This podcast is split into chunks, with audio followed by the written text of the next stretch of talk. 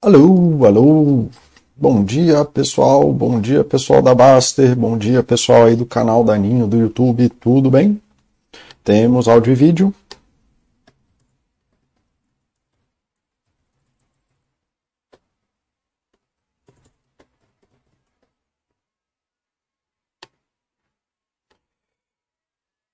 Ok, se alguém tiver online aí, por favor, é, dê aí o feedback se estão me ouvindo, se eu estou falando sozinho. Aqui parece que está tudo certo. Bom dia, pessoal. Estava sumido, em parte porque a vida deu uma complicada, mas já voltamos à programação normal, até porque esse tema desse chat, bicho, é difícil falar dessas coisas em público assim, é um tema pesado para mim falar assim sem ter um fim definido, com uma plateia específica, é um treco que me custou caro, tem até que fazer terapia para isso agora. Mas está tudo bem. Alô, Catatones, bom revê-lo por aqui, querido. Fazia tempo que eu não te via. Bom saber que você está por aqui, bom saber que você ainda está na Baster, cara. É...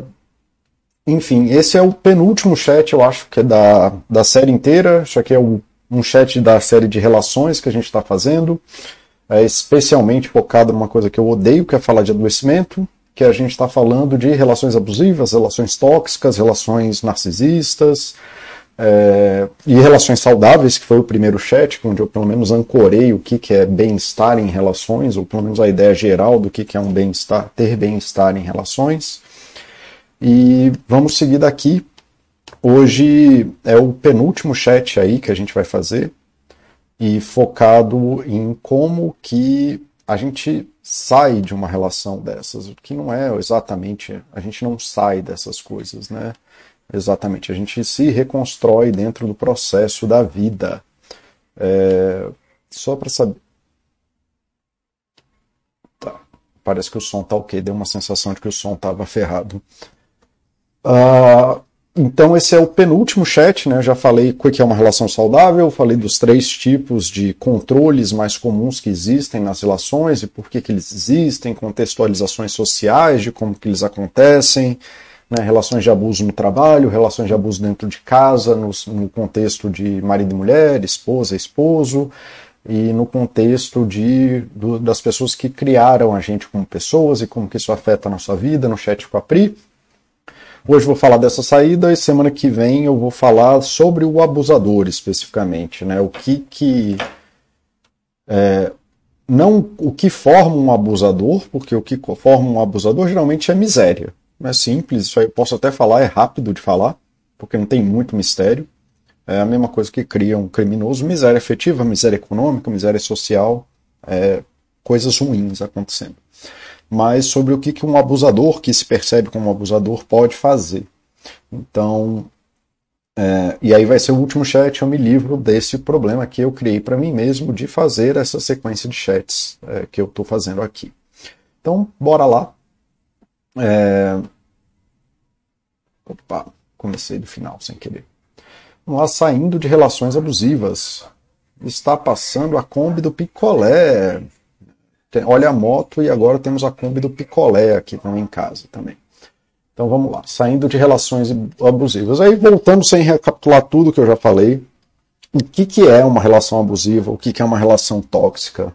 É uma relação com uma pessoa que por algum motivo ela conseguiu estabelecer controle sobre a sua vida e dentro desse controle você foi isolado de amigos e familiares, então você teve restrição desse contato por algum motivo que fosse, e esse contato não existe mais, ou está muito frágil, ou você não se sente mais confortável em fazer a busca desse contato de amigos e familiares aqui.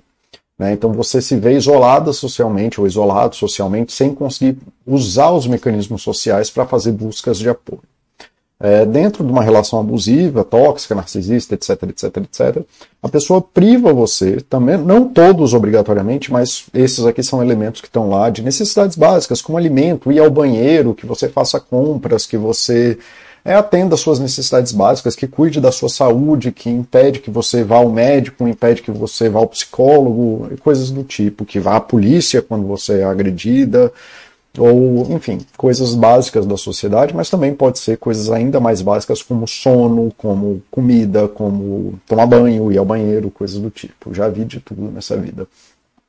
Ela exerce controle do seu tempo, como se o seu tempo servisse a essa pessoa e você tem que dar satisfação do seu tempo para essa pessoa, né, perdendo a capacidade de autonomia da vida. É, a pessoa pode monitorar você no sentido de pedir, fazer perguntas frequentes de como que você gasta seu tempo nesse sentido, ou ela pode exercer controle, seja por você chegar em casa e ter que fazer relatórios do que, que você fez no dia, com quem você falou, como falou, quem, narararará, ou usar até coisas de espionagem online, de stalking e de comunicação, pedir para ficar vendo suas conversas no WhatsApp, é, coisas desse tipo, tá? Então, e de novo, isso são coisas recorrentes que são a estrutura da relação. Então, basicamente, não apenas isso, eu falei que o jeito mais fácil é você ver a lista de direitos humanos e se alguém está infligindo seus direitos humanos, é sinal de que você está numa relação bem complicada. Então, alô, alô, Catatones, Big Boss, Oxi, bom vê-los por aqui, queridos. Uma boa semana aí a todos. Então é isso. Se a pessoa toma controle daquilo que é o direito individual de uma pessoa, daquilo que é basal, basilar do que a gente considera de autonomia do indivíduo, de um direito fundamental daquilo que te faz como indivíduo, é bem possível que você esteja numa relação abusiva e que a outra pessoa conseguiu estabelecer controle. Uma vez que ela tem controle sobre isso, ela tem é, controle sobre você, efetivamente. Então, assim, o que, que acontece? Você pode ter uma vida muito boa, né, e tá aqui e tal, e entra numa relação dessa, sua vida vem ser uma merda, ou você pode ter tido uma vida merda, encontrar relações boas e vir para cima, mas o grande lance é que se você está em qualquer momento da sua vida, né, no caso a gente está falando de depois dessa relação, vale lembrar que o caminho da tua vida, eu acho que essa é uma das melhores imagens que eu já vi na vida para explicar, assim, ah, então, porque todo mundo fala, ah, é o meu trauma no passado, é porque teve aquele dia que isso aqui aconteceu, ou teve a relação que permeou minha vida com a minha mãe. É sempre bom entender que todas as alternativas que estavam abertas a você no passado ainda estão abertas a você no futuro, de um jeito ou de outro. É, então, você sempre pode fazer uma escolha diferente em algum momento da sua vida, exceto quando você está nesse ponto aqui embaixo, porque aí acabou, isso morreu, Bahia, acabou. Não tem mais vida, né? Aqui é o único lugar onde você não pode mais tomar uma decisão. Mas enquanto você está no movimento da vida, você sempre pode fazer algum tipo de decisão que vai te levar para algum caminho. Importante lembrar e olhar para essa imagem que a gente gosta de fantasiar que se você tivesse pego a direita, você estaria aqui hoje, mas sem entender que você teria que passar pelos, pelas subidas e descidas aqui. A coisa não é linear, progressiva e perfeita. E assim como é no passado, e você não veio parar aqui numa reta de sofrimento eterna, nem aqui você teve baixas grandes, teve chances de retomar ou não e tudo mais, e aí acabou caindo. Assim é o futuro, e o futuro vai ser essa busca de subida, descida e tudo mais, mas que quem decide o seu futuro não é essencialmente o seu passado. O seu futuro, aliás, o seu passado determina mais ou menos onde você está aqui no, hoje, e de repente, se a gente assumir que aqui em cima é o bom e aqui embaixo é o ruim, arbitrariamente podia ser o inverso, tá? É, mas que aqui embaixo é o ruim e que aqui em cima é o bom, ele pode falar que você tem um caminho maior para chegar até um lugar maravilhoso, que seria o topo aqui em cima. Mas vale lembrar que a zona de cima é boa e que qualquer menos pior é melhor do que o pior. Então, assim, dá para ir subindo. Talvez não vá ficar no maravilhoso, mas dá para chegar na zona boa de novo. Não vai ser linear, não vai ser fácil. De fato, se você tivesse aqui ou tivesse feito coisas no passado que te botassem mais acima, talvez tivesse mais fácil para chegar no maravilhoso. Mas se você não mudar a forma que você age, as coisas que você faz e outras coisas, é, a, tendência é que nada vai mudar mesmo. Mas a importância dessa imagem é você entender que os caminhos ainda estão abertos para o futuro. Ele não é linear, você não vai acordar e vai fazer um movimento progressivo de vida que vai te jogar lá para cima. Mas que fantasiar sobre o passado é tão útil quanto fantasiar sobre o futuro. Mas sobre o futuro, pelo menos, você tem alguma capacidade de escolha e de mudança. Sobre o passado, você nunca vai ter isso. Então é muito mais fácil você planejar seu futuro do que se remoer pelo passado, tá bom? É, então, assim, a gente ainda tem aí, né? a gente gosta de pensar muito sobre as linhas pretas, esquecendo que as verdes ainda estão sob o nosso controle. E essa é uma mensagem importante, uma das melhores mensagens que eu acho que alguém poderia aprender sobre psicologia, de que seu passado só determina onde você está, não determina onde você pode chegar. É... Enfim, aí voltamos aí, né? O que, que é? Se você passou por esse processo, provavelmente você está num lugar bem ruim agora, porque é uma coisa bem terrível. Né? E sair disso é relativamente simples. É uma coisa é, que não tem lá muito segredo.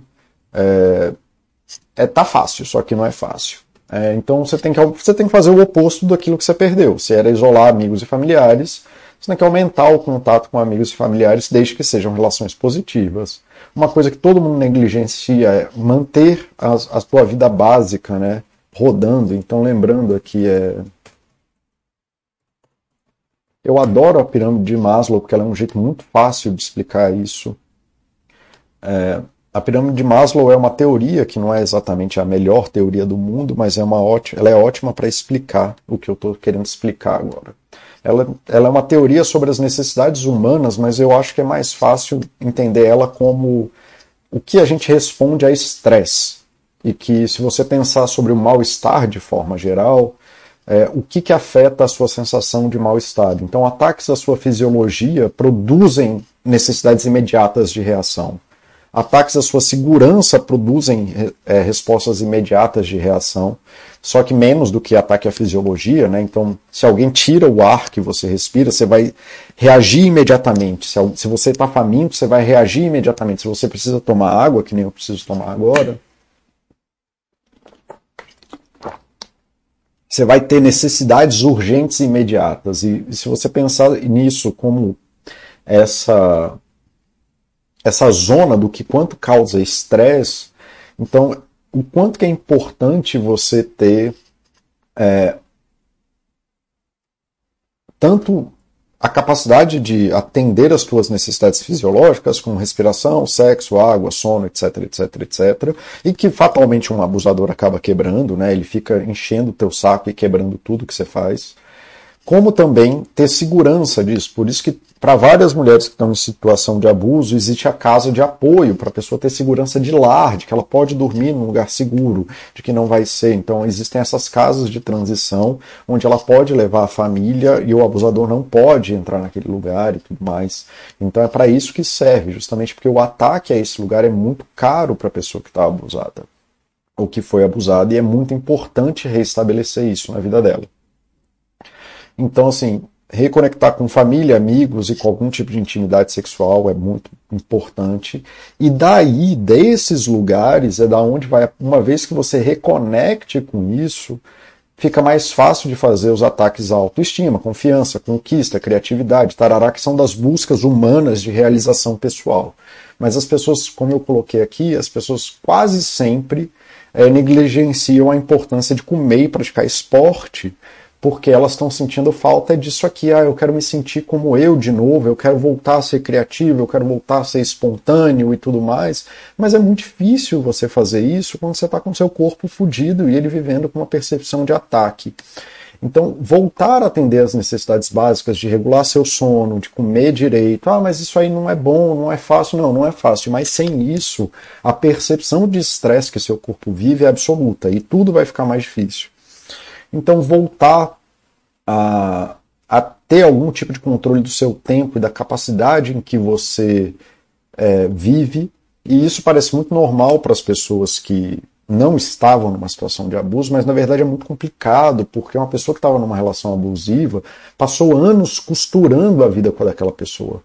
Então, não existe uma vida mais sem aquela pessoa. Então, mesmo que ela tenha todo o tempo do mundo, a vida dela era tão costurada dentro daquela relação que ela não tem uma percepção de que ela consegue fazer coisas. Não existe o que ser feito. Então, esse desenvolvimento do, autônomo, né, de você como um indivíduo ir lá e participar das coisas e controlar as coisas, é, isso já está danificado. E tem um outro fator que é Quando a pessoa rompe essa relação costurada, a vida dela entra em estado de caos, porque ela perdeu provavelmente é, casa, perdeu acesso a amigos, perdeu finanças, perdeu um monte de coisa, e ela se vê num lugar muito tempestivo, num lugar muito ruim, numa tempestade muito pesada. Então ela não consegue, mesmo saindo da relação, ela ainda vai gastar muito tempo é, tentando controlar essa parte aqui, que justamente está. É, está ligada a essa parte da segurança, da fisiologia e dos relacionamentos, porque ela vai gastar muito tempo controlando isso, então ela não vai ter tempo para ser criativa, para ser espontânea, para atacar, atacar programa, problemas complexos, etc, etc, etc. Isso faz ataques à confiança, à sensação de conquista, à sensação de respeito individual, etc. E por isso que é difícil. Né? Se você está morrendo de fome e alguém te nega comida, isso é um ataque direto à tua autoestima, à sua confiança, ao quanto que você consegue respeitar e se sentir respeitado pelos outros e tudo mais. É, então, eu não penso. A pirâmide de Maslow, ela geralmente o pessoal fala sobre isso, Big Boss, como se isso fosse uma, uma linearidade de que você tem que atender a sua fisiologia, depois atender a segurança, depois atender a, a aos seus relacionamentos, para então você ter autoestima e depois ter. Eu não. Eu prefiro não pensar assim, porque a, a psicologia contemporânea não pensa assim. O que eu estou tentando passar para você é essa percepção de que ataques na, nessas coisas mais baixas, quando essas coisas estão em risco, as suas emoções se tornam mais voláteis. Você vai ter tendências a reagir pior quanto mais na base da pirâmide é o ataque. Então, se você tá com diarreia, é muito difícil, cara. É só ver o tanto que a geladeira quebrar é um ataque à comida. Olha como a gente fica incomodado quando a gente, nossa geladeira quebra. Porque isso quebra uma coisa muito basilar da nossa vida. Se quebra uma janela da nossa casa, sabe? São, são ataques muito. que deixam a gente em estados. A gente é muito sensível a essas coisas. Então é muito difícil você fazer essas buscas maiores de conceitos abstratos de autoestima, confiança, conquista, respeito aos outros, família, intimidade, moralidade, criatividade se você está preocupado com a comida em casa. É muito difícil, é muito difícil mesmo. Se você não sabe se vai ter comida no dia seguinte. Nossa, hoje. Desculpa, minha garganta está terrível hoje.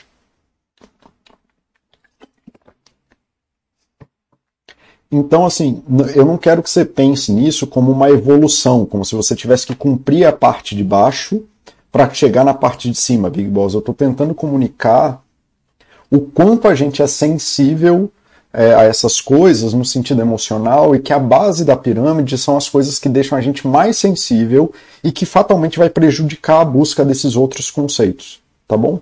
Não sei se isso fez sentido para você, se quiser pergunte aí, querido. É, então assim, a pessoa que tá saiu de uma relação abusiva e abriu mão de uma vida, por pior que fosse essa vida, vai ter que reconstruir essa outra vida. Então você não é uma coisa fácil a pessoa retomar controle do tempo dela, por mais te tempo que ela tenha, por mais que ela tenha mais tempo que ela tinha antes. E o aumento da capacidade de ação no mundo, que é agir literalmente como uma pessoa autônoma, de não agir se a pessoa que estava numa relação abusiva. E eu estou evitando falar de relação abusiva porque eu passei três chats falando disso, tá, gente? Se eu for falar isso tudo de novo, é, não sobra tempo para falar do que eu quero falar aqui. É, então, assim, aumento da, de como a pessoa age no mundo, independente daquela relação que ela tinha antes. Então, que seja de conhecer novas pessoas, de fazer novas buscas profissionais, de se ver com capacidade de alugar um apartamento, etc, etc, etc. E, fundamentalmente, a gente está falando do aumento da autonomia, da pessoa ser um indivíduo no mundo. Tá? Então, assim, é básico, mas e tá fácil, só que não tá. Por quê? Existem dezenas de armadilhas acontecendo, algumas delas psicológicas, algumas reais. Reais eu já comentei algumas aqui. A pessoa que passa por um processo de abuso em qualquer idade, seja na infância ou na vida adulta, ela vai ter entre né, da, outras coisas ou algumas dessas, ansiedade, estresse, depressão, desesperança, raiva, irritabilidade, hostilidade, ataques de pânico, agravamento de problemas mentais pré-existentes, hipersensibilidades a sons e cheiros, problemas de atenção, concentração, memória, é, alucinações que afetam sentidos, paranoia, problemas de controle de impulso, retraimento sexual, é, social e sexual também, é, explosão de violência, psicose, medo da morte, automutilação ou suicídio. Então, não é porque a pessoa saiu da relação abusiva que isso cessa. Ela sair da relação abusiva diminui a intensidade das coisas explosivas na vida dela que causam isso, mas não é assim, ah, eu saí da relação abusiva e aí a minha vida vai ser maravilhosa. Pelo contrário, é uma pessoa que passou anos vivendo uma situação caótica. É, e aí eu recomendo para quem quiser ver a série que tem aí no canal da Ninho sobre desenvolvimento emocional, que aí vai ficar muito mais fácil de entender o que eu estou falando agora. Mas basicamente, para quem acho que de uma forma que qualquer um vai conseguir entender, uma pessoa que passou por um processo que desenvolveu, sei lá, três coisas dessas já é suficiente para você viver bem mal joga um dado aí, o que sair disso aqui já é uma vida bem terrível, tá? É, ela vai viver em algum grau estados intensos de ansiedade, depressão ou ambos, ambos, às vezes ao mesmo tempo, às vezes trocando como faces da moeda, às vezes ao mesmo tempo. Então, mesmo que a vida maravilhosa se apresentasse para ela, porque ela está na condição psicológica de dessas coisas, de viver essas oscilações emocionais o tempo inteiro, ela não vai conseguir se conectar com essa vida maravilhosa. E a gente não tem por que esperar uma vida maravilhosa, porque a vida não é maravilhosa, ela é muito boa, é muito tolerante, muito gentil, mas a vida em si não é maravilhosa, ela não facilita as coisas.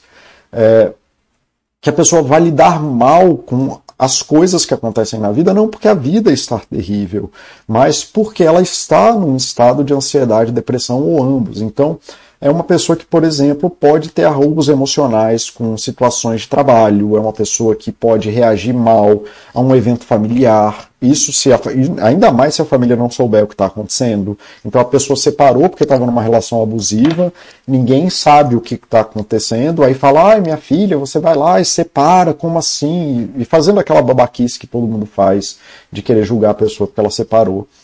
E e aí, de repente, a pessoa bebe ou manda todo mundo tomar no cu e se afasta da família porque ela está num estado emocional em que ela não consegue é, lidar com esse tipo de pressão social, que às vezes foi não tinha intenção de casar mal, é, e por aí vai. Ou tem que se afastar do trabalho e porque está nesse estado emocional terrível.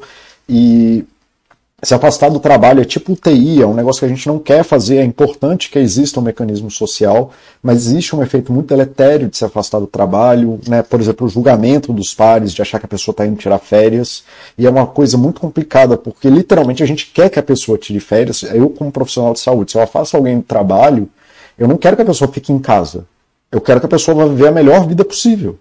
Eu quero que ela tire férias, eu quero que ela vá para Disney, mas isso é mal visto no trabalho e ela não consegue fazer isso. É, eu quero que ela vá para Madrid, caralho, ótimo, ela está afastada do trabalho, mas está em Madrid. Putz, que bom, espero que ela esteja sendo feliz lá e que esteja buscando felicidade, porque é isso que ela precisa. Mas ela não consegue fazer isso e aí fica com vergonha e se afasta das pessoas e não consegue sair de casa porque tem medo de alguém do trabalho ver que ela estava num restaurante, etc. Ou ele estava num restaurante e aí que está sendo feliz e aí vai ser julgado e por aí vai. Então, o estado de ansiedade e depressão complica muito a retomada de uma vida saudável, porque a gente tem que lidar com várias coisas sociais que geralmente são banais ou triviais, ou que são até desconfortáveis e não tão triviais, mas que quando a gente está bem a gente passa por isso. Mas a pessoa que passou por um abuso, que está de alguma forma com o dado mágico de três desses sintomas aqui, e como eu disse, se você pegar só ansiedade, depressão e raiva já é o suficiente para sua vida ser horrível, não precisa nem pegar os, os mais complexos, não.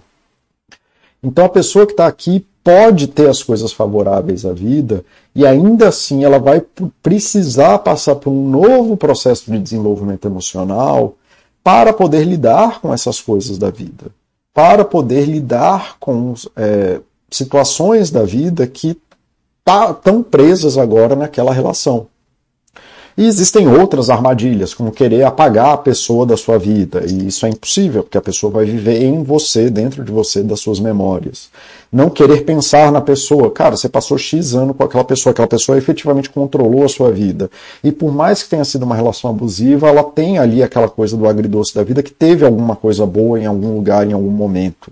E aquilo é a referência de coisa boa que você tem na vida hoje. Então, é difícil não pensar nisso, né? Fatalmente, quando a gente conhece uma pessoa nova, o nosso cérebro vai pensar nos nossos ex-namorados, ex-namoradas. Então, quando você conhecer uma pessoa nova, por mais fantástica que a pessoa nova seja, ela não vai ocupar o lugar da, da sua ex, do seu ex-abusador, porque essa nova pessoa não tem tempo na sua vida para ser uma memória sua. Ela não é uma memória, ela é presente.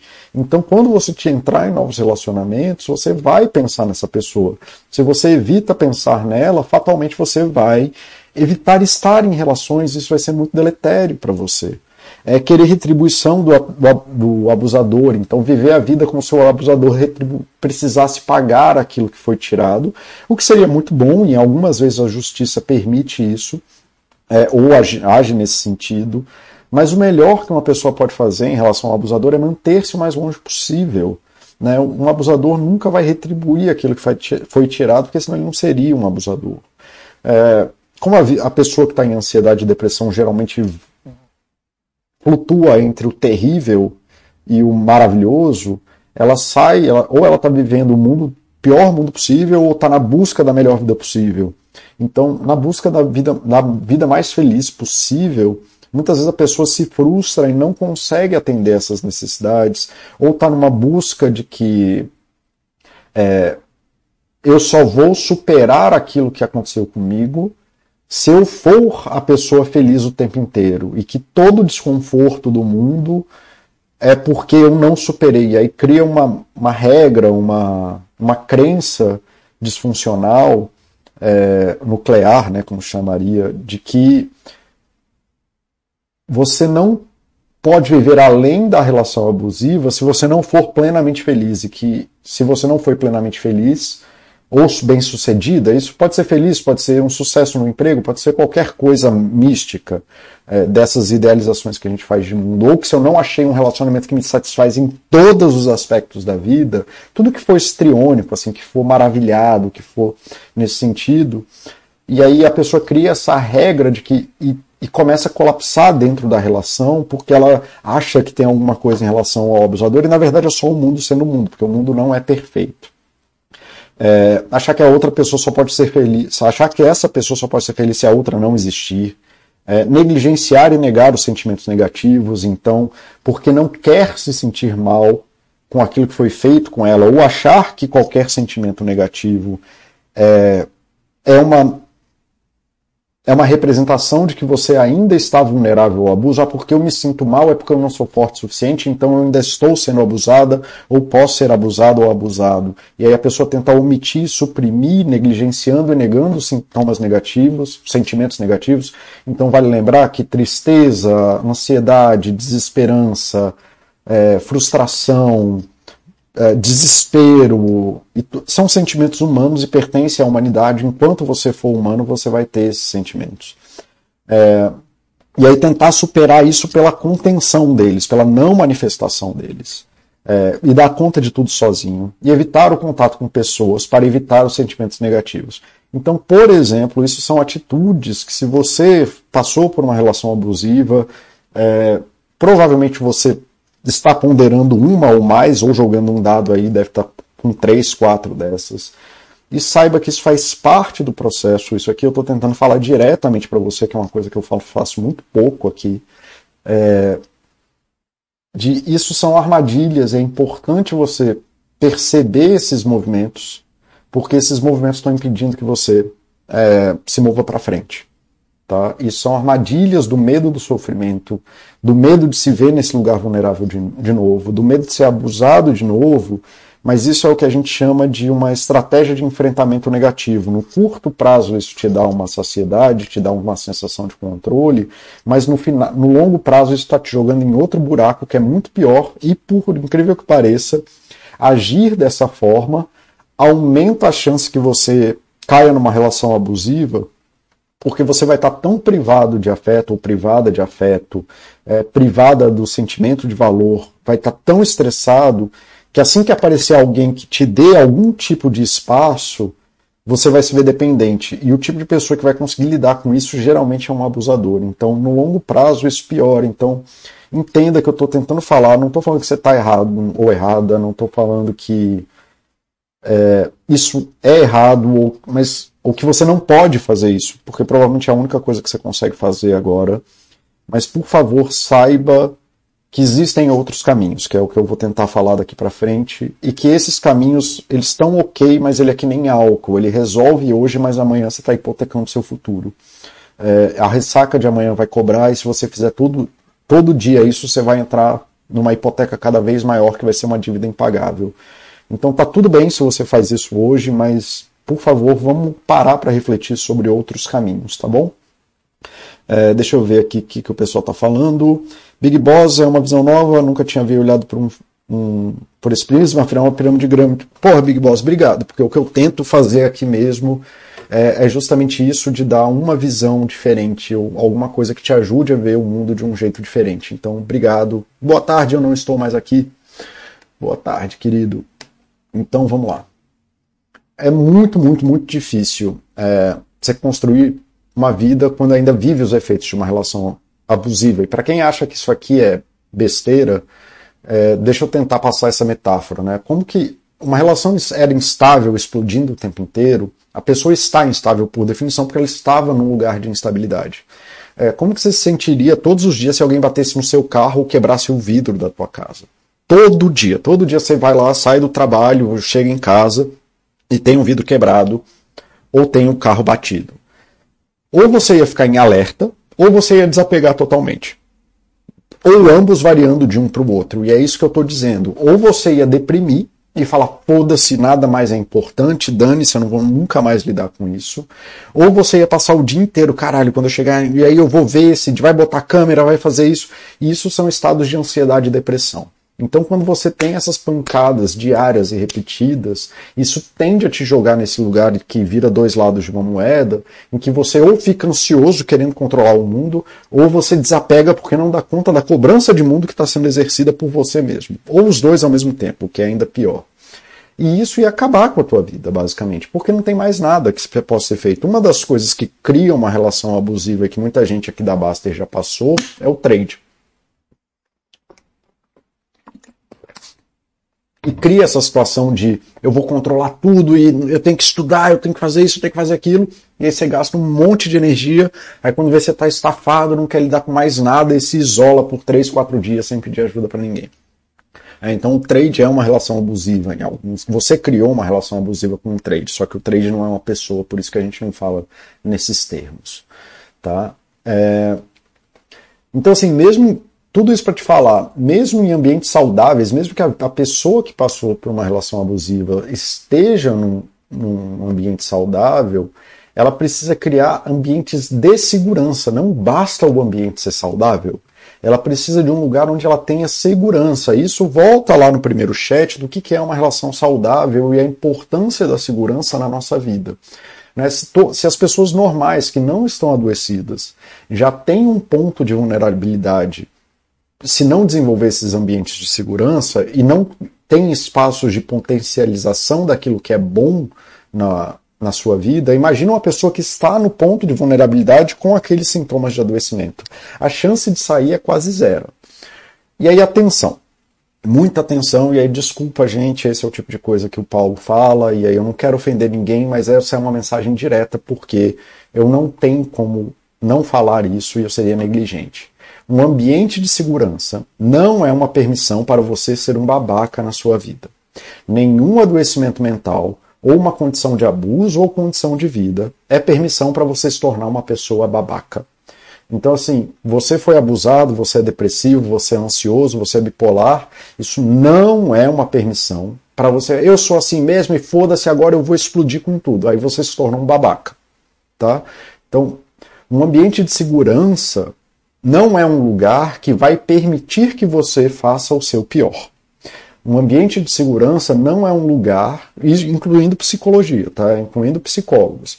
Né? Não vá para um lugar buscando alguém que vá validar que você enche a cara toda noite por causa disso.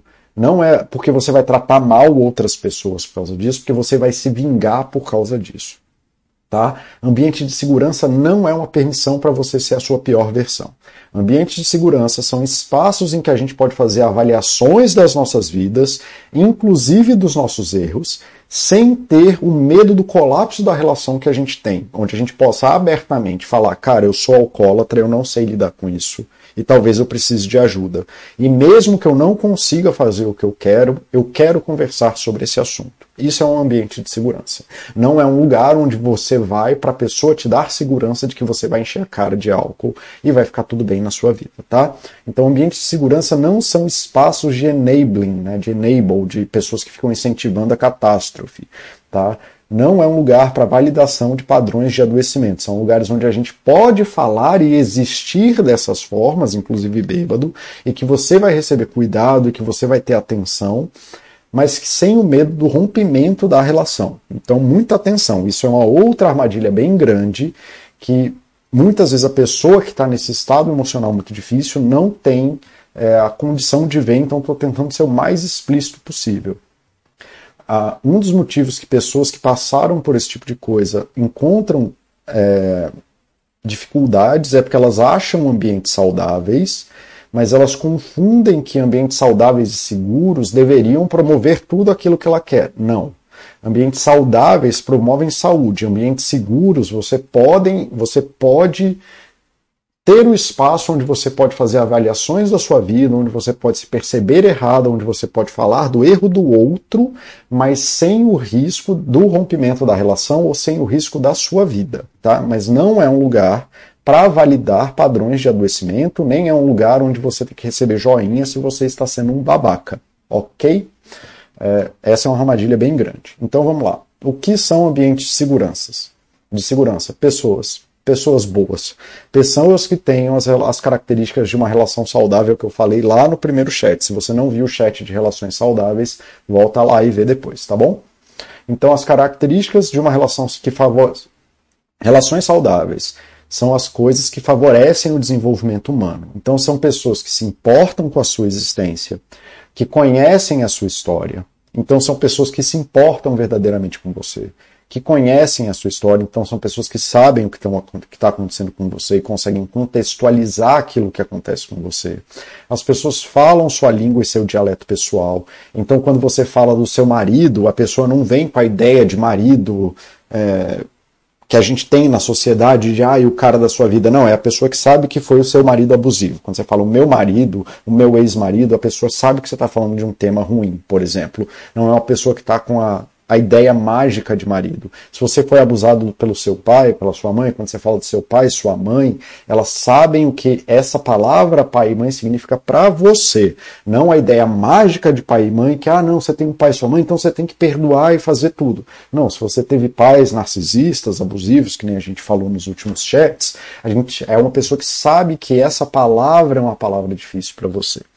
São pessoas que conseguem perceber seus estados emocionais, mesmo que você não fale nada, ela percebe se você sumiu, ela percebe pela sua fala, então elas são bons espelhos de você. Validam suas emoções e sentimentos, o que é diferente de validar suas ações, e oferecem apoio nos momentos difíceis. E aí vamos falar muito mais sobre as duas últimas aqui. Você está procurando pessoas que validam sentimentos, que ajudam você a compreender que os seus sentimentos são coerentes com aquilo que você está vivendo hoje, com aquilo que você viveu no passado. Mas validar sentimentos não é ser condescendente com coisas complicadas, que é o que eu falei lá atrás.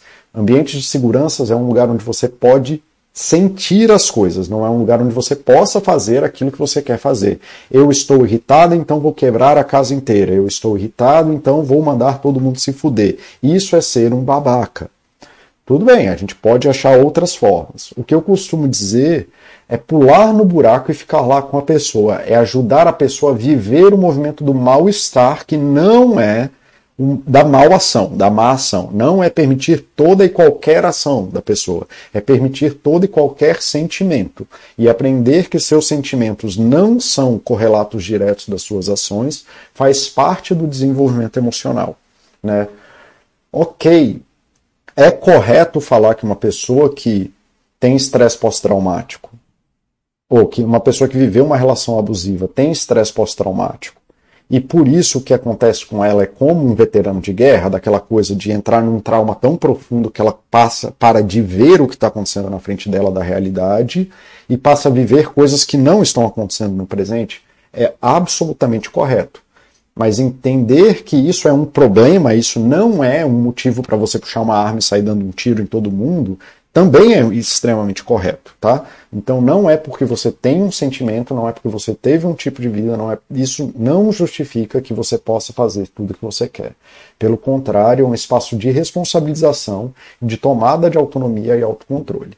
Vamos ver o que o pessoal está falando aqui. Ninguém está falando nada. É, não sei se eu estou falando sozinho, mas seguimos. É...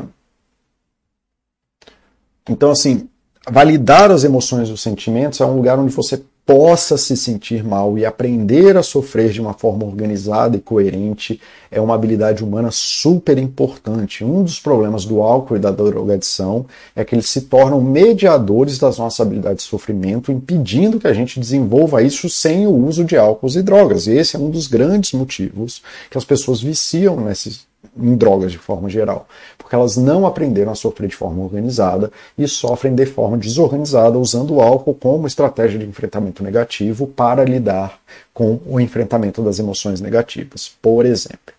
Ok? Então procurem pessoas que sejam capazes de pular no buraco com você e te ajudar e fornecer organização para o seu sofrimento.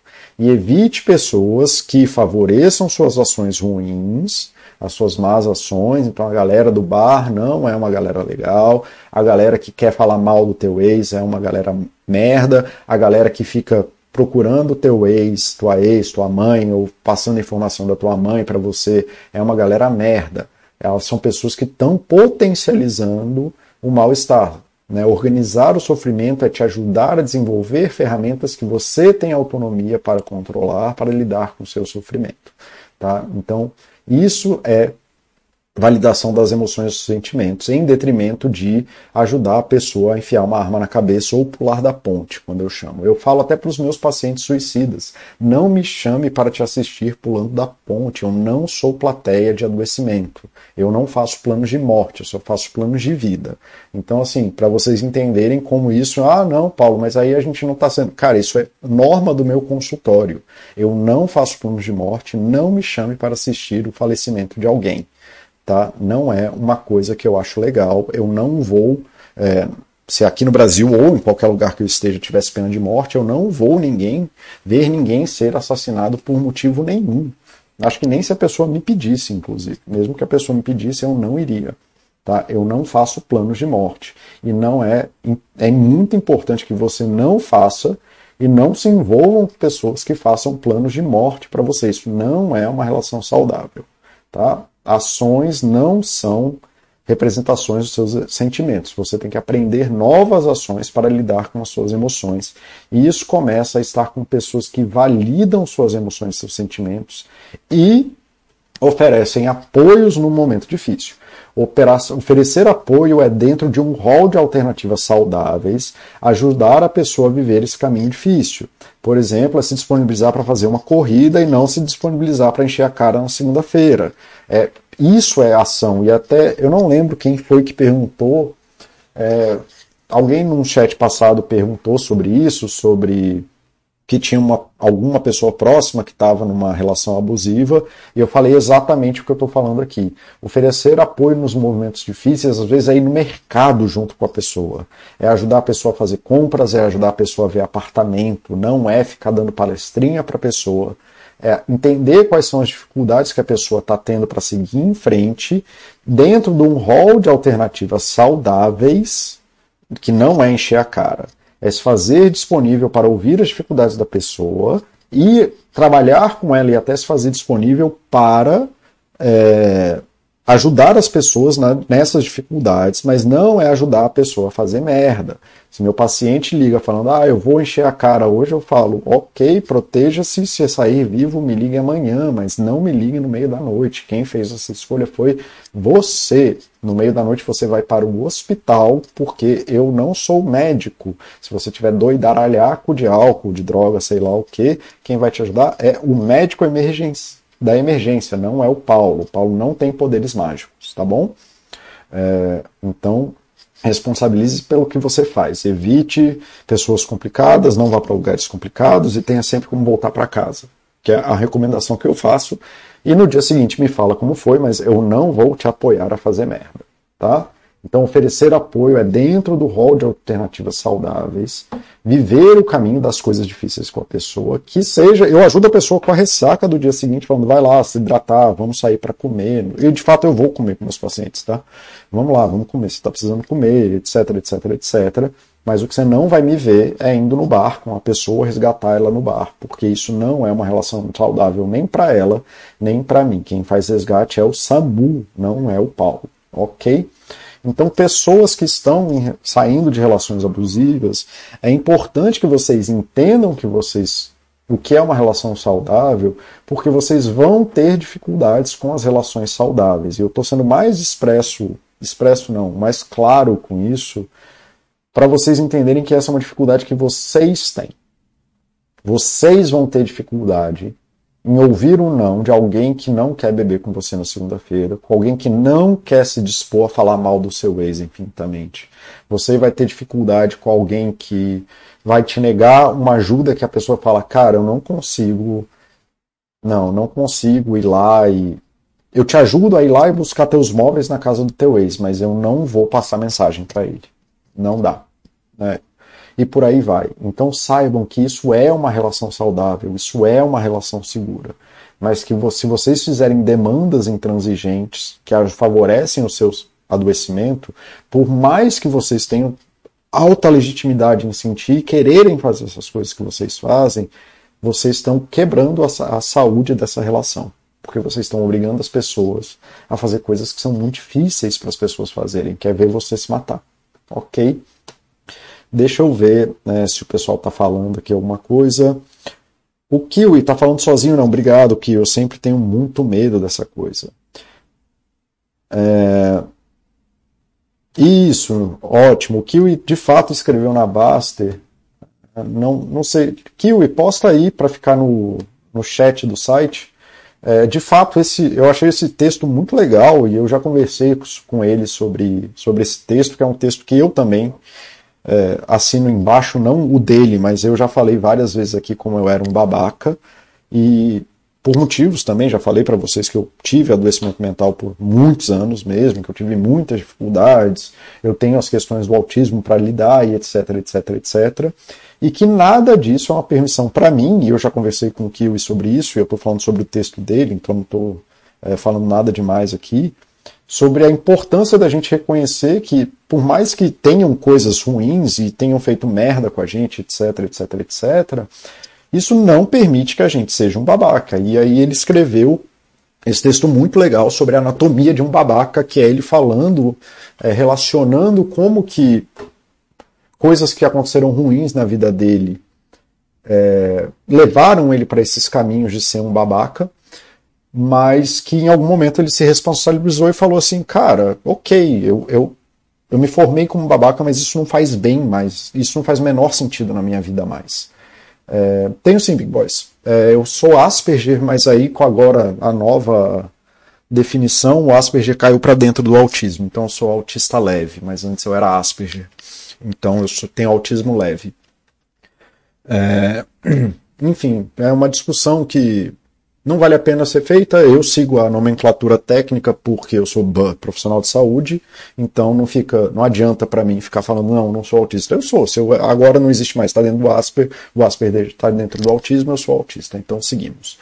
É, existe vários motivos para isso ter acontecido. Não é uma bobagem, não. É, isso é muito importante para as questões de saúde técnica que não tem nada a ver com o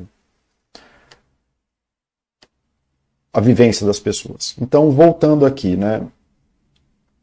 É, cara, Kiwi, obrigado aí por ter escrito o texto é, e obrigado por ter falado sobre ele. Eu nem lembrava, mas é um ótimo texto para validar. Então, galera da Baster que estiver aqui é, e puder ler o texto do Kiwi sobre isso, sobre como o adoecimento te, acaba te fazendo um babaca às vezes, mas que você tem a opção de não ser um babaca é importante. Então vamos lá. É, Marcelo Almeida aqui no YouTube falando que eu não estou falando sozinho não, que bom. Olavo Cardoso, obrigado aí galera pela atenção e pelo, pelos feedbacks. Então, a dificuldade, a maior armadilha de quem está numa relação abusiva, agora parar de falar para as pessoas que estavam numa relação abusiva, ah, só eu. É, Suzana Trave, obrigado aí pelo comentário. Eu gosto muito. Você participou né, dos outros chats e obrigado aí pela participação e pelos feedbacks que você fez, tá? É... Big Boss, eu vi isso aqui, daqui a pouco, no final do chat eu falo sobre isso, tá bom? Porque senão eu vou pegar uma direita e não volto mais.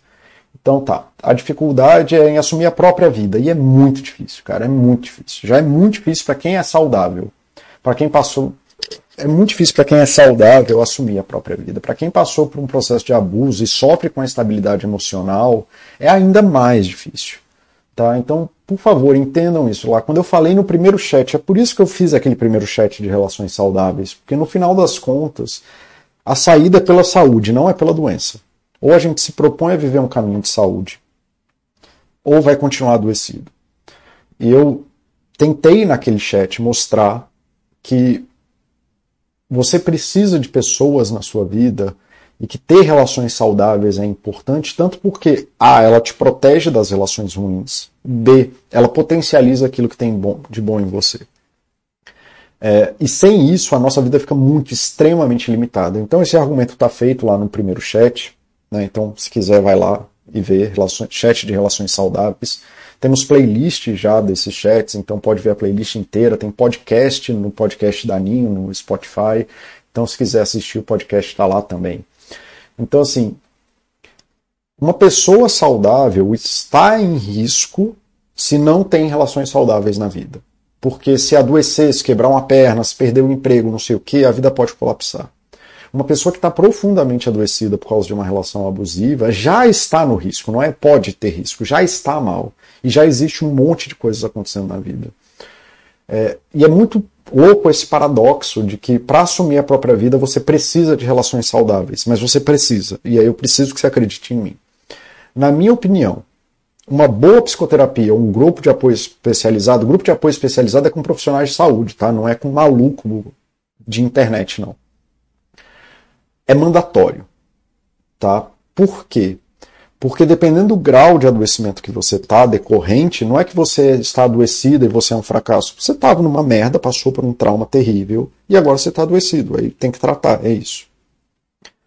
Os profissionais de saúde têm, têm tanto as habilidades técnicas quanto a capacidade de lidar com os problemas que eu falei mais cedo. Então, assim, é comum que pacientes me ameacem e eu tô ok com isso, isso faz parte da minha vida. Eu sei lidar com isso, eu sei fazer cortes, eu sei conduzir isso. É, tem limites, obviamente.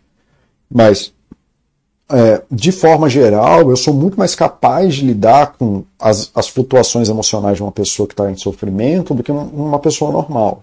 Então, procure ajuda profissional. Não tente resolver isso sozinho. É, então, uma, um profissional vai conseguir te orientar, vai conseguir fornecer esse lugar de segurança. Não estou falando para me procurar, não. Se você não quer, se você acha que eu estou vendendo, faz, faz o seguinte: só não me procura. Né? Apesar de eu ser relativamente bom nesse assunto, é, não me procura, procura qualquer outra pessoa, desde que você procure alguém bom, para mim está de bom tamanho, só quero que você viva melhor. É, mas o profissional de saúde habilitado, que tem formação e que sabe o que está fazendo nesse tipo de coisa, ele vai conseguir promover esse lugar de segurança e potencializar esses lugares de segurança. Porque sozinho você não dá conta. Sozinho você não dá conta. Então, é muito importante, muito importante. Para assumir a sua própria vida, você vai precisar de ajuda. E você vai precisar de ajuda de pessoas que vão te dar aquilo que você não tem. E é muito louco isso, mas isso é verdade, porque aquilo que você tinha foi tirado de você. Então você vai precisar de gente que te dê isso de graça. E tem muita gente para fazer isso no mundo, tá? É, de graça que eu digo não é tipo você vai pagar pela psicoterapia, mas de graça é que a pessoa vai te dar aquilo que ela tem dentro dela, para ela vai te devolver tua autoestima e tudo mais. Então isso é muito importante. E acredite em mim, você precisa de pessoas, você precisa de psicoterapia e você precisa de um grupo de apoio especializado, se não todos, alguns deles. É, então bons, boas pessoas, boa família, bons amigos. Se não forem bom, foda-se, arruma outra coisa. Boa psicoterapia ou um bom grupo de apoio especializado. Não dá para fazer sozinho. É muito difícil, cara. Não, não se ponha nessa armadilha. Para assumir a sua vida, você vai precisar estar com essas pessoas. E você vai precisar ser dependente dessas pessoas um tempo. Para achar o um novo caminho, para poder se reconstruir, que é tudo que eu falei lá no, no primeiro vídeo de relações saudáveis, para poder ter a sua vida de volta. É um processo, mas isso faz parte do processo, tá bom? É, isso aqui é um slide que eu fiz de última hora, um minuto antes de começar aqui. E eu falei isso com a Pri, falei quando eu estava falando de mães narcisistas e por que eu odeio o conceito de mães narcisistas que tem na internet. E aqui vai começar o falatório do Paulo. Evitem gurus e coaches de relacionamento de internet. Eles contam boas histórias, essas histórias vão ser boas para você, para você entender o que está acontecendo com você. Como esse é um dos temas tabus do mundo, você ouvir alguém falando aquilo que você sentiu e que você nunca teve espaço para falar, cara, é uma revelação divina. Você se sente entrando numa igreja. É, é, é como você tem uma epifania, é, é deslumbrante, como disse o Charlito esses dias, assim, é uma luz que vem que chega a te cegar. Mas essas pessoas que vendem métodos sobre isso, elas fatalmente vão chegar em limites daquilo que elas não sabem o que fazer. Então, assim, elas vão passar regras de mundo que não existem. E elas podem até ser bem intencionadas, elas podem acreditar verdadeiramente que elas estão fazendo o bem, mas elas vão falar de então homens são assim, mulheres são assado, e agora você precisa fazer isso e você precisa fazer aquilo. É, quando você conhecer um homem, se ele fizer assim, ele é isso. Quando você conhecer uma mulher. E tudo isso é bobagem. Porque existem 7 bilhões de pessoas no mundo. E não existe um homem, não existe uma mulher. O que existe são pessoas que estão vendo mais ou menos se conseguem fazer algo junto. A pessoa que passou pelo abuso vai precisar fazer isso, isso e aquilo. Cara, o que eu sei é que você vai precisar retomar a sua vida e descobrir como ter uma relação boa, um, com outras pessoas e com você mesmo. E eu sei que a autoestima depende do tipo de coisa, de espelho que você tem de bom no mundo. Se você tem um espelho, se você tem espelhos que dizem coisas absolutamente ruins para você o tempo inteiro, que te culpabilizam como uma pessoa, você vai ficar mal, não tem outro jeito. E se você tem espelhos bons, ou pelo menos um pouco mais fidedignos àquilo que você é, e que esses espelhos até sejam ilusórios e falem para você de vez em quando: olha, se você andar até aqui, talvez pudesse ser melhor. E se esses espelhos ainda te ajudarem a fazer o caminho, aí sim sua vida vai andar, mas não tem caminho. Isso é muito foda. Então, é que nem quando as pessoas vendem métodos de parentalidade, porque, Paulo, por que você não escreveu um método de parentalidade? Porque é muito difícil, porque não tem método. A relação parental é um negócio muito Existem boas práticas, eu posso escrever um livro de boas práticas, mas não é um livro de método. E as pessoas que falam sobre isso são que nem esses gurus da internet que estão falando de crie seu filho assim, crie seu filho assado. Eles estão predando no medo, na dor da pessoa e usando essa dor para fazer para a pessoa contar essa história e, e entrar numa ilusão de que existe algo maior do que isso. E isso não acontece. Então, assim, não existe método de criar filho. Existem boas práticas. Não bata, alimente, mantenha em contato, ajude, apoie, valide as emoções. Mas isso não é um método. Isso são, de novo, boas práticas. É igual lavar a mão, cozinhar alimentos. Né? Não é lavar a mão e cozinhar alimentos que determina aquilo que você vai comer na cozinha. Isso só são as boas práticas que estão em volta daquilo que você come, daquilo que você se alimenta. E é a mesma coisa. Então, eu sei que você precisa descobrir o que é uma boa relação com você para você. E eu sei que você vai precisar de boas relações com boas pessoas para você descobrir isso. Não vai ser caindo na mão de um outro predador que está tentando te vender um método mágico, que está predando. Eu uso esse nome predador porque ele está predando objetivamente na sua dor. Ele está buscando uma pessoa que tem vulnerabilidade, contando uma historinha que ativa essa dor em você, para ele conseguir vender para você aquilo que é importante para ele não para você. Isso não vai resolver sua vida. Se resolver é porque poderia resolver de outro jeito, mas tudo bem, resolveu, dane-se, fez bem para você, mas entenda que fatalmente o que você precisa é achar um novo caminho para ter uma boa relação com você e uma boa relação com outra pessoa. As boas práticas são tá fácil só que não. É isso que eu falei no slide, tá fácil só que não. É, está próximo de amigos e familiares. Então, pode ser amigos e familiares. São os bons. Se sua mãe é uma bosta, se afasta e dane-se, porque você não tem mais tempo a perder, você está fudido, não, não tem o que entregar para essa pessoa que só suga de você. Ah, mas aí vou abandonar meus pais? Não, você vai deixar eles de lado enquanto você cuida de você. Que nem se você estivesse na UTI, você não ia cuidar deles. Tá? Dê atenção às suas necessidades básicas. Aumente o seu controle de tempo. Lembre que você viver a vida que você quer e você poder escolher como você gasta seu tempo é importante aumento da capacidade de ação no mundo, então mantenha-se agindo no mundo de preferência de formas positivas para você. E aumento da sua capacidade de escolha por meio de escolhas saudáveis e de boas relações. Basicamente é isso. Mas o problema não é isso, são as armadilhas que eu falei lá. Isso aqui são as boas práticas. O difícil é lembrar de lavar a mão todo dia. O difícil é lembrar de usar máscara. O difícil é lembrar de fazer XYZ. Mas essa é a regra de mundo para é, você retomar algum tipo de vida. Mas é difícil.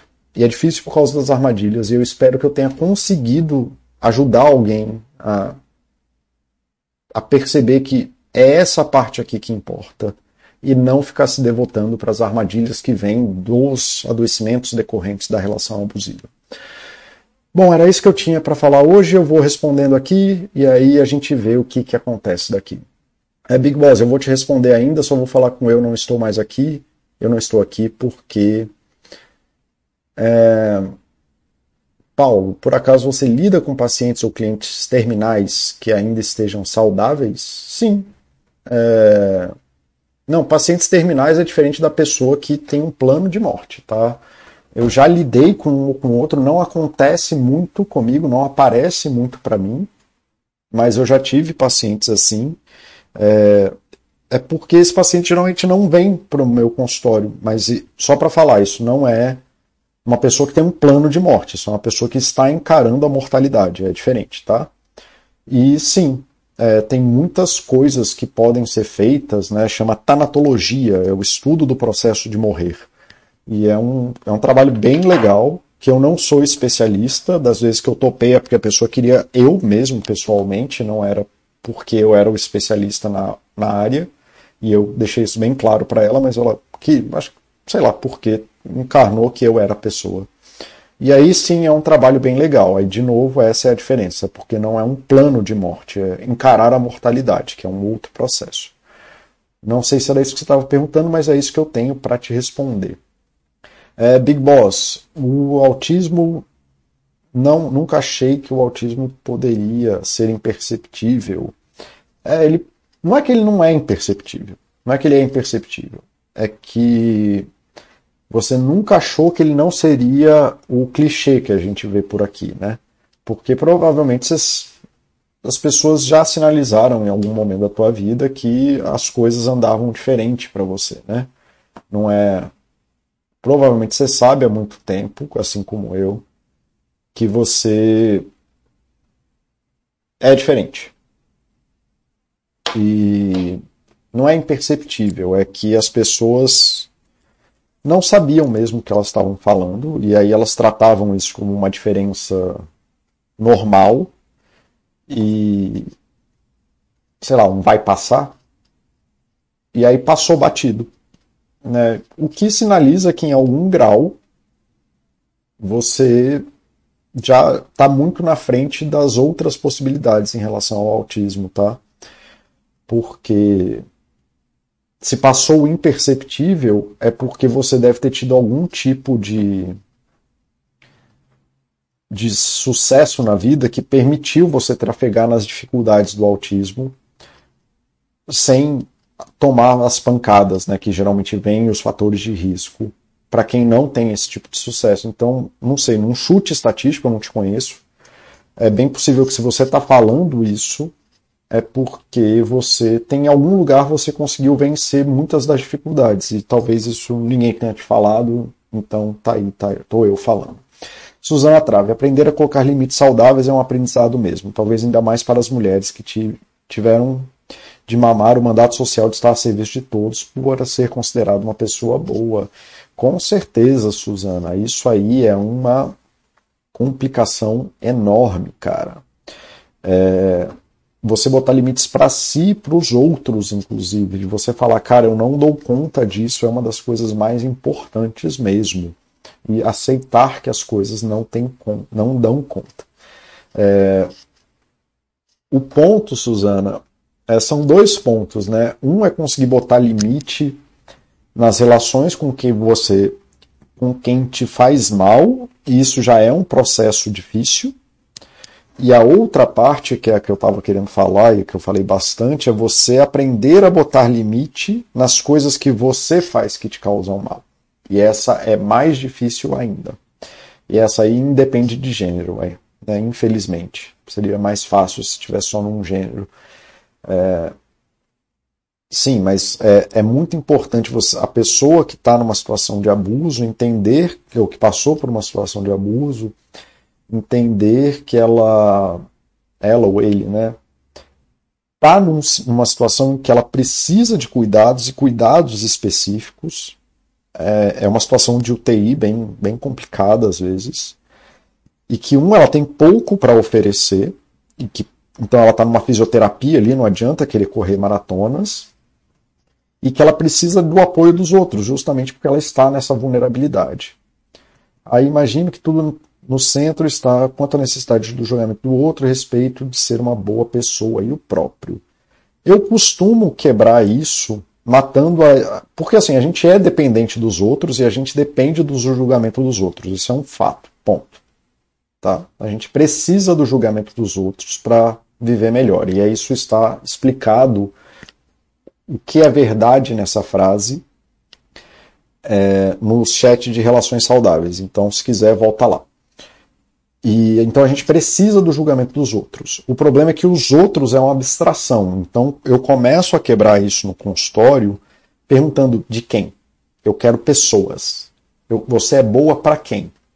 Porque você não pode ser boa para tudo. Não, porque eu sou uma pessoa boa. Aí eu falo para a pessoa que ela é uma delirante, porque se ela né? Ela só é uma pessoa que gosta da ilusão de ser uma pessoa boa. Então ela faz mal para alguém. Provavelmente você faz mal para alguém eu faço mal para alguém. É, a pergunta é para quem também. Então, assim, você quer ser uma pessoa boa para quem? O julgamento de quem é importante e por quê. E se essa busca que você está fazendo deve ser feita naquela pessoa especificamente. Mas, mais uma vez, aí voltando ali no,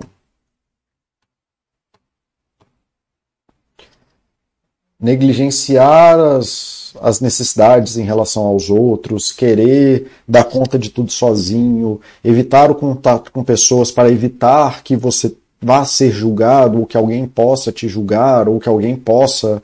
Não, a gente precisa da aprovação dos outros. A gente só a pergunta é que outros. E se esses outros são pessoas que estão segurando na nossa mão e andando o caminho com a gente, ou se esses outros estão se dando ao luxo de ser plateia de Copa do Mundo que xinga o jogador que joga melhor do que qualquer outra pessoa no mundo, né? Porque qualquer jogador que está na Copa do Mundo joga melhor do que qualquer outra pessoa no mundo. Então, assim, é, a gente precisa desse julgamento. A pergunta é quem e qual é o papel dessa pessoa na nossa vida e se essa pessoa, se ela não tem um papel fundamental, se não é uma pessoa que está no lugar de fazer esse julgamento, se você pode fazer essa, a busca que você está fazendo nessa pessoa em outra pessoa. Tá? Fez sentido, Suzana? É porque eu sou muito contra essa história da independência e da autoestima é, isolada. Isso é absolutamente delirante, absolutamente delirante, uma grande fonte, fonte de renda para mim. Né? Eu sempre tenho que agradecer os coaches, porque eles sempre acabam com a vida das pessoas e aí acabam gerando gente para o meu consultório. Mas faz mal e eu não gosto de coisas que fazem mal, apesar disso ser verdade. Então, assim, essa ideia de que não, você tem que se bastar isso aí é um delírio, ninguém se basta sozinho, a gente não consegue ter água em casa sozinho, é, a gente não consegue ter gasolina no carro sozinho, a gente não consegue construir um carro sozinho, a gente não consegue andar na rua sozinho, porque aí não tem ônibus, não tem semáforo, vão bater o carro em você, você não tem segurança, não tem nada sozinho. É, muitas das coisas sozinho que a gente tem é porque elas estão maquiadas no, na economia e no funcionamento social, em que a gente ou exerce a hierarquia, ou exerce as trocas por função, ou por hierarquia, ou por dinheiro. E aí parece que o mundo deveria ser assim, mas só porque são relações extremamente azeitadas em que as pessoas cumprem os papéis sociais. Aí a gente tem que. A gente tem a impressão de que o garçom é obrigado a servir a gente. De que o eletricista tem que arrumar a nossa luz, de que a SEB, a SEB aqui em Brasília, que nem existe mais, a Neoenergia tem que é, prover luz para mim. Esquece que, na verdade, é um monte de gente fazendo tudo isso. Tá? Então, assim, Passa 10 dias sem luz, sem geladeira e sem comida para ver o tanto que sua vida ficou uma merda. Então, assim, não tem, não tem isso de a gente se basta sozinho. A pergunta é: a gente está dependendo de quem? Por quê? E se essa busca faz sentido nesse caminho. Tá? Então, essa é uma forma um pouco. É o que eu consigo explicar hoje. E, galera, eu já passei muito do horário. É... Então, vamos encerrando por aqui. Na semana que vem na verdade, eu não sei, eu não sei se eu quero fazer esse chat, eu vou fazer, mas eu não sei se eu vou dar, dar conta semana que vem, porque são chats muito difíceis para mim. Mas eu, a priori eu vou falar sobre o abusador de forma geral, porque foi um tema que vocês me perguntaram muito aqui, então vou fazer um chat específico sobre isso. É... Não é uma coisa que vai ser divertida para mim, mas eu vou fazer para poder acabar de vez com essa, essa série que já deu o que tinha que dar tá? Mas se eu não fizer semana que vem, eu vou fazer de algum outro tema que eu me sinta um pouco mais confortável, porque esses chats estão me consumindo um monte. Bom, era isso que eu tinha para hoje, galera. A gente se vê semana que vem. Eu vou deixar a, a sala da Baster aberta até o, a transmissão chegar no delay.